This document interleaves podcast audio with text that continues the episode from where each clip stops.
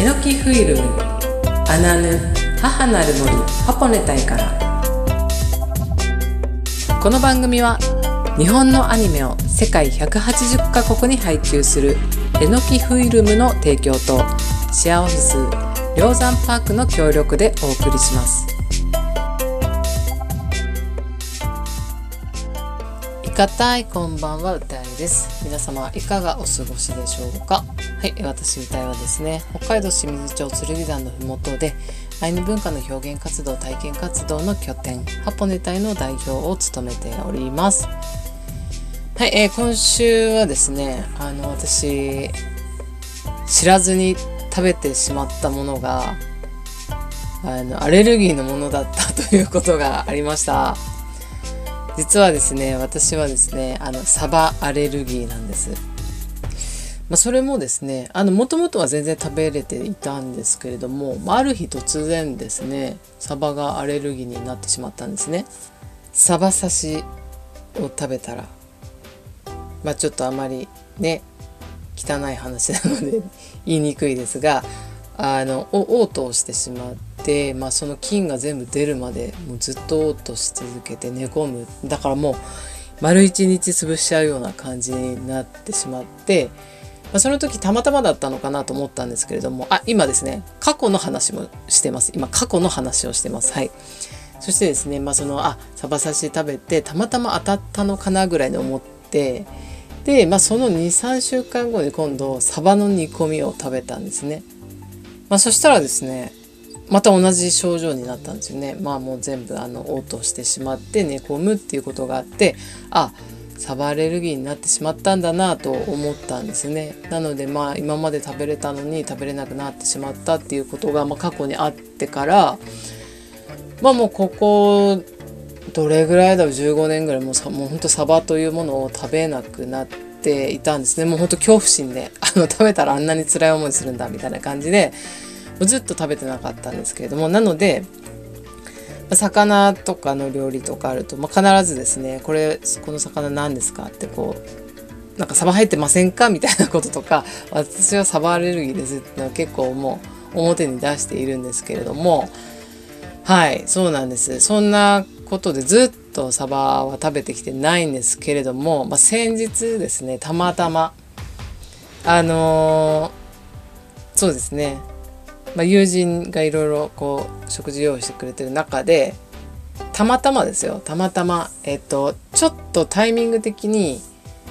お互いがミーティングを、えー、こう交差しながら同じ空間にはいても時々まあ、一緒にミーティングしてる相手だったんですけど、えっ、と、時々、あ、ちょっと次こっちのミーティングですとか、その方も、あ、次私こっちのミーティングですって、ズームに入っていったりとかしてる中で、あの、あ、そうだ、その辺にあるのを食べてどうぞ、みたいな感じで、それで私はですね、あの、なんか魚が入ってるものだなって思ったんですよ。あの、野菜の炒め物で。でもなんか魚入ってるなと思ったけど、あの、サバだと思わずに、まあ、食べさせていただいたんですけども、ただちょっと確認できる状況じゃなかったんですよね。あの、その相手も、その、ちょっとズームやってたりしたんで、ただちょっと危ない危ないっていうかな分からないから、えっと、その魚はあまり入れずにちょっと食べてたんですね野菜炒めを。でその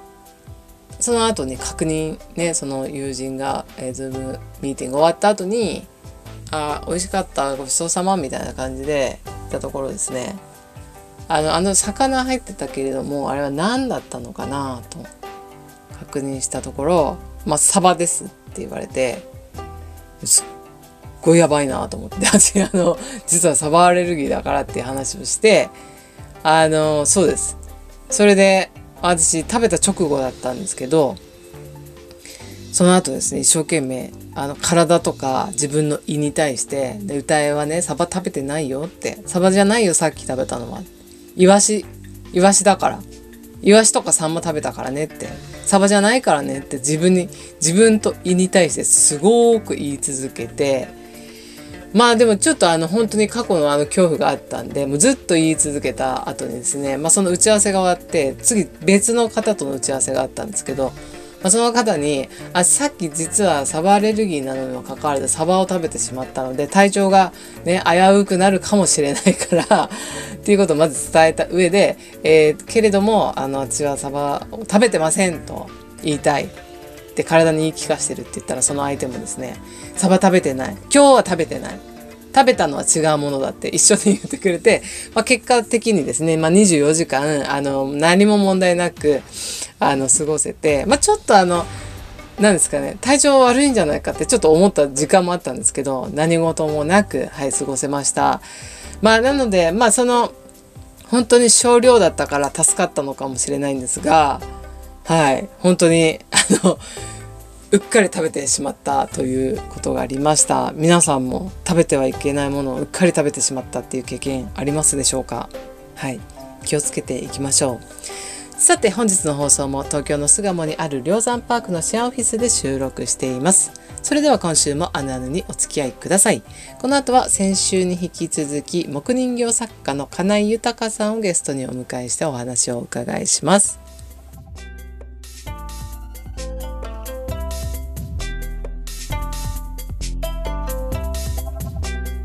え先週に引き続き富良野在住の木人形作家の金井豊さんをゲストにお迎えしております。金井さんいかたい。歌井さんいかたい。はい、えー、本日もよろしくお願いします。よろしくお願いいたします、はい、えー、私の方から金井さんを少し紹介させていただきます、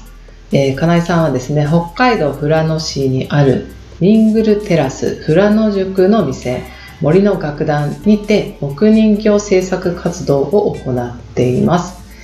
はい、えー、ではですね、本日で3週目になります。はい。はい、その3週目に、えー、金井さんにお聞きしたいことは2つあります。はい。まあ、1つ目にですね、まあ、今回もも、えーと、昨年2020年、そして2021年ですね、金井さんが東京で個展をされていることがきっかけで再開になったんですが、本日お聞きしたいこと2つ。1つ目に、東京で個展を開催するきっかけは、どういった経緯だったんでしょうか、はい、そして2つ目に、え個展を開催するようになり作品の変化はありますでしょうか。ということでよろしくお願いします。はい。ではまず1つ目の東京で個展を開催するきっかけなんですけど前回にちょっと補足したいところがありまして、はい、あのいろいろな仕事をしたえー、最終的にニングルテラスにたどり着いたんですけど、はい、あのニングルテラスというのはあの年中あの営業しておりまして、はい、皆さんよく冬は閉まるのとかって言われるんですけど、うん、夏も冬も営業しております、うん、ただちょっと11月とか4月に季節の変わり目にお客さんがあまり少ない時にホテルの方がクローズメンテナンスクローズ入ってしまいましてその時はニングルテラスも閉まってしまうことがありますので、その空いた時間とかを見計らって、うん、よそでちょっと個展を開くことができるようなになってきたんですね。はいはい、で、えー、東京で個展を開催するきっかけは、うん、あの私普段通り夏場お店番をしていまして、はい、えー、たまたまプライベートで旅行に来られていた、はい、サロンド東京さんというあのサロン場所を持ってる方のオーナーさんがお客さんで来られて、はい、あの人形をずっと見て、はい。来てくれたんですね、はい、でその時声をかけていただいて、はい、僕あのお店番してる時はお店の中では作りながら喋りながら売りながらをずっとやってるんです、はい、そういうスタイルであのお店番してまして、でオーナーさんがこれいいわねっていうふうにあの、うん、橋本さんという方なんですけど、あの目をつけていただいて、はい、で東京にそういう場所を私持ってるんで、うんうん、個展をしてみないですかというのがきっかけだったんです、うん、なのでそれまで私はよそにあまりこれを出してなくてニングルテラスのみでの販売を中心にしていたんですね、で他の私より先輩の方2人いまして、まあその人たちを差し置いてね自分だけ出るのも一番トップの高木はもう外に出てたんですけど、まあ私でいいんですか？ということで、あの何回かいろいろとお話しして、あの私の作品に惚れ込んでいただいて、がきっかけだったんです。それで、い、きなり私も外に出すもの何も用意していないそんな急にね来られたので、うん、ちょっと作品作りにお時間くださいと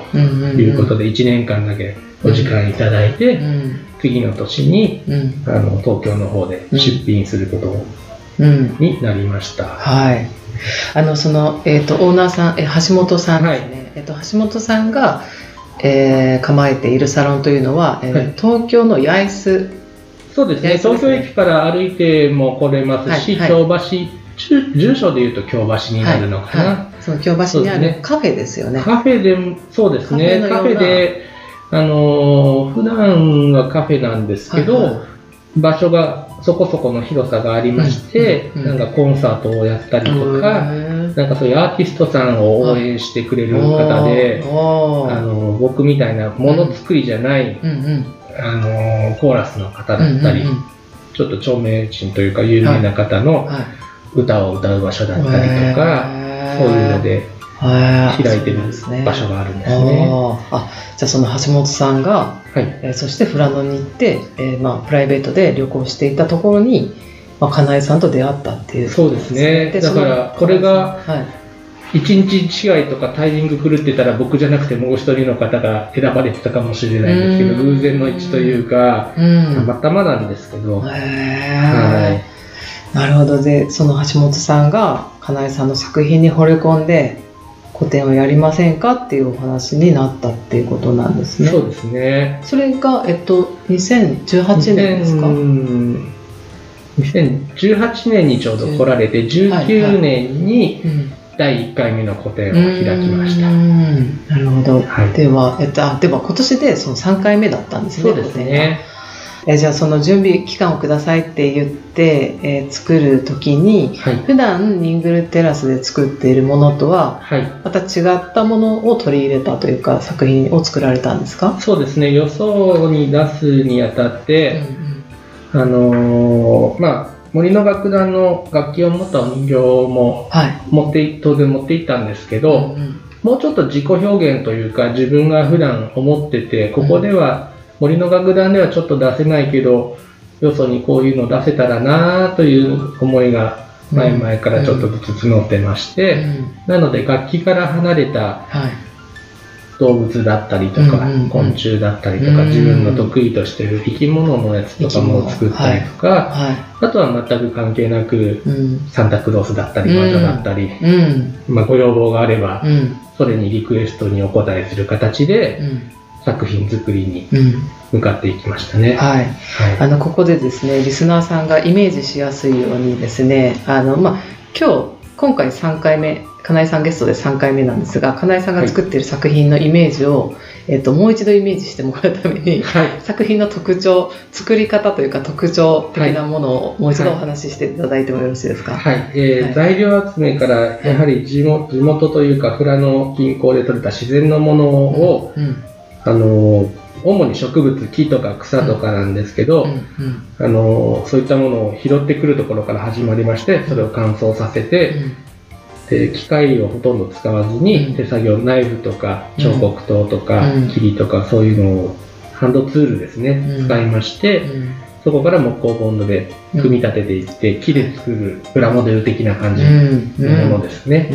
で大きさ的には1 0センチ1 5センチぐらいのまあ、お部屋にちょっと小物として置けるぐらいのサイズなんですけど、うん、個展の時には大きなものも作ったりしますし、うんうん、小さいのも当然作ってきました。はい。ありがとうございます。なかなかですね、その人形を言語化して皆さんにイメージしてもらうのが難しいなって私も思いながらいるんですが、はい。あの、木のプラモデルみたいなのが本当に一番想像しやすいかなと思うんですが、本当に、えっと、フラノにの森の葉っぱだったり小枝だったりとか木材とかを本当にそのプラモデルを作るように組み立てていくという、はい、パーツ作りから自分たちでやってっていうところですね。そこで、えっと、これまでにはないものとして動物だったりとかサンタクロースっていうのを取り入れていくようになったってことですね。そうですね。うんうん、私はあの前は、うん、子供の頃からやはり生き物が好きだったので、うん。動植物にすごく興味を持ってまして、鳥はい。だったり、魚だったり、虫だったり、他のね、小動物だったり、うん。いろいろなものに触れ合ってきて育ったので、まあ、恩返しではないですけど、うん。そういったものの特徴のはい。いいところをええ。自分の作品に生かせたらなという思いが前々からありまして、でせっかくですのでね、公の場にそういうのを出すチャンスがありましたので、はい。作品にして出しています。へーそうなんですね、はい。あの私昨年2020年に初めて、まあ、個展に、はい。あの行かせていただいて去年と今年の違いの中で、まあ、私の中ではですね、はい。あのえっと著名な方々、えっとアーティストさんたちがはい。あのに人間もあの実あそう際のですね、モデルがあっての有名人の方にはいちょっと見せて作ったのもはいご要望があったのではいはい。作りました。はい、それあのお名前もしあのもう差し支えなければそのあ言って大丈夫ですか？大丈夫ですか？はい。はい、はい。うんと谷村新司さんだったり、谷村新司さんはい。ゆきさおりさんだったり、ゆゆきさおりさん。だったり、はい八代亜紀さんだったり、うん、八代亜紀さん。バイオリニストの直人さんだったり、他にもたくさん作ったんですけど、まあ有名なところで言うと、うんはい、はい、あのーまあ私もあの実際に見させていただいたんですが他のお客さんもすごく似てるとあ ありがとう言って、ございます。えっと、本当に本当に似ているんですねなのであの動物とかだけではなく人物像もかなりほご本人にすごく似た作品だなというふうに今回ですね驚きました。ありがとううございます。んはい、なのでそしたらニーグルテラスでつく最初作っていたのは、えっと、こ小人的なというかそうですね、はい。ニングルが楽器を持ってるはい。お人形ですニーグね。ルが、えっとまあ、小さいえ縮む人でしたっけ？縮む人縮む人が楽器を持っている作品から、はい。まあ、じご自身の個展をやるにあたっては動物だったりとか人だったりサンタクロースっていうふうに、はい、えーまあ、どんどんどんどんあの進化進化したというかあのご自身の範囲が広くなってきたんですね手がはいけてい。く、そうですね、引き出しをその、まあ、頼まれたら、なるべくその方の、ね、ご要望にお応えできるようなものをうん。作って、うん。作らさせてもらって、うんうんで同時に自分の引き出しも増やしつつというところで、うん。まあ、得意なところはね、もう黙っててもすぐできるんですけど、うん。人物とかだとね、一歩間違えると全然似てないぞって言われて、本人に「け」とかって言われるのがすごく心配で、ドキドキしながら作ってたんですけど、うん。おかげさまで、皆さんはちょっとあの、いい反応を見させていただいてるので、ああ、よかったと安心しているところです。はい、あのその作品を作る時は、はい。まあ、その動物もそうですけど人物もそうですが、はい。あのこうなんか写真とかを見ながら、そうですね、はい。日頃から、やはりあの、なかなか現物のね、動物、すいつもいるわけじゃないんで、あの、いる時も観察しますけど、はい。動物に行ったりして見る時もありますけど、はい。もう写真から起こして、あとそこから想像で、うん。こっちの角度をちょっと変えてとかっていうのは、うん。自分の中でアレンジしながら作っていけるようになったので、うん。それとあと自分の理想としているその動物像、はいそのシーンのここのカットがかっこいいんだよねっていうのが、うん。可愛いんだよねっていうのがあったら、うん。そこを表現できるようにしています。うん、うん、なるほどはい。いやあのすみませんお時間が来てしまいました。本日もあの貴重なお話をありがとうございました。はい、ありがとうございます。えー本当にですね、あのご実際にですね、かなえさんの作品はですね、見ていただきたいんですが、もうここの言語化しながら伝えるのが難しいので、皆さん、あのぜひ、えーかなえさんってかなえ豊と入れると作品出てきますか？あ出てくると思います、はい。どっかしら、ニングルテラスのでも出てくると思いますし、はい。金井豊自身で出ても、ただ同姓同名の金井豊さんも結構いらっしゃるいで です、ね。じゃあ、はい、ニングルテラスかなえ豊って入れると、人形作家とかではい、入れてもらえたはいら引っかかると思います。はい、はいぜひですね、皆さんあのウェブで検索してみてくださいということで、よろしくお願いいたしますはい、よろしくお願いします。金井さん、あの3週もありがとうござありがとういました。ございました。はい、では、えーここで金井さんからの、えーリクエスト曲あります。紹介お願いします。はい、歴史という、あの、グループがありまして、そこの、旧石ベイベー、はい、イベイですね、はいはい、この曲ちょっと面白いので、はい、どうかなと思って選んでみました。はい。それではお聴きください。歴史旧石器ベイベー。